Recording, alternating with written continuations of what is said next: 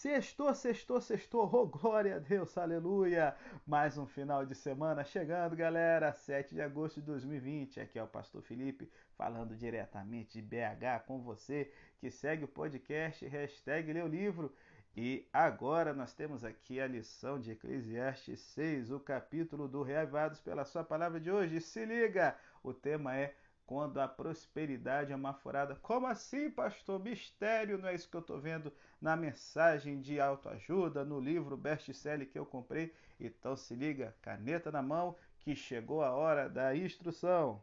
Aqui nós temos o bom e velho Salomão questionando o otimismo ingênuo que assume que o simples fato de que, oh, Deus está ao nosso lado, aleluia, por isso nós vamos ter uma sabedoria que resolverá todos os nossos problemas como no passe de mágica. Ah, não. Salomão, velho de guerra, não cai nesse favoritismo aí que diz que todas as nossas orações serão respondidas. Se liga, malandragem.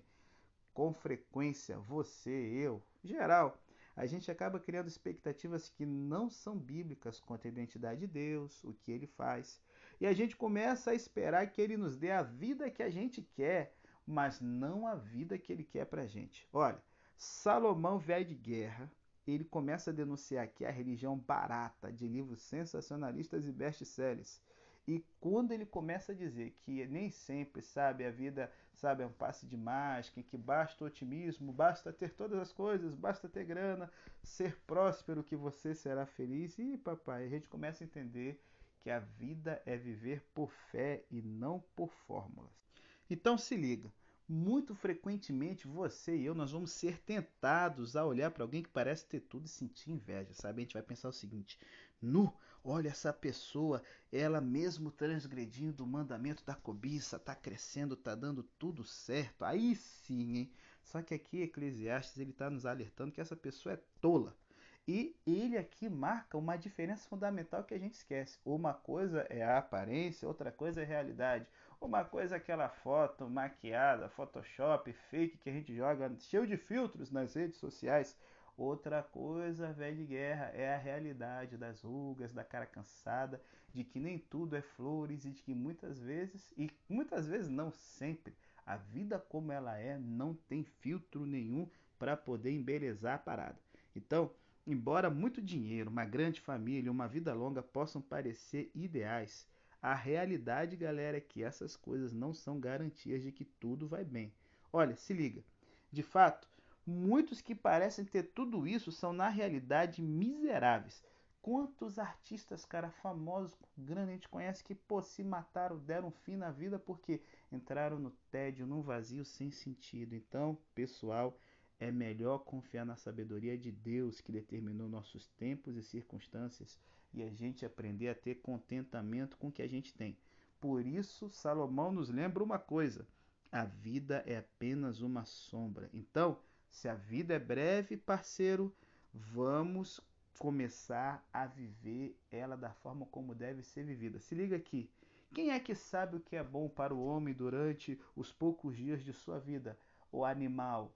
Deus. Essa é a resposta. Deus já sabe. Por isso que ele dá dicas para que a gente possa ter uma vida plena através da sua palavra.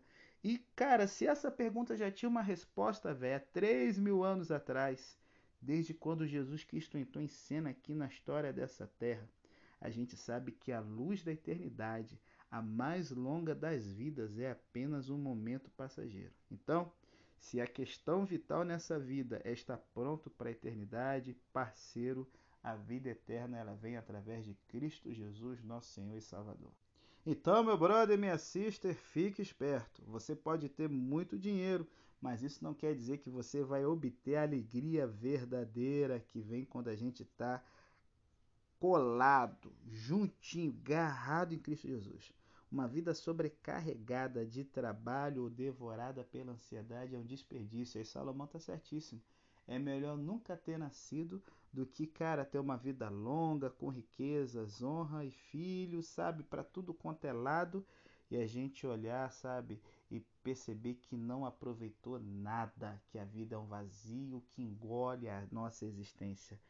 Bichão, se liga, A cobiça é aquilo que nos move, mas ela nunca satisfaz. A gente trabalha para comer, mas está aí a barriguinha de alguns crescendo, sempre querendo mais.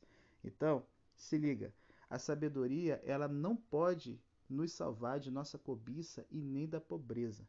Por isso que Jesus é importante como centro da nossa vida, porque ele nos ajuda a estarmos satisfeitos com o que temos. Sacou? E aí, vamos orar por isso? Ó Senhor Deus, quantas vezes a gente é tentado a ser tolo, a gente vai no caminho da loucura, sabe, tagarelando acerca do que a gente conquistou, correndo atrás de muita coisa louca, achando que o sentido da vida é ter. E a gente trabalha, trabalha, trabalha e nunca está satisfeito. Nos ajude a ter o coração cheio do Espírito Santo, para que possamos encontrar satisfação em Cristo. Te rogamos, ó querido Jesus, em teu nome. Amém.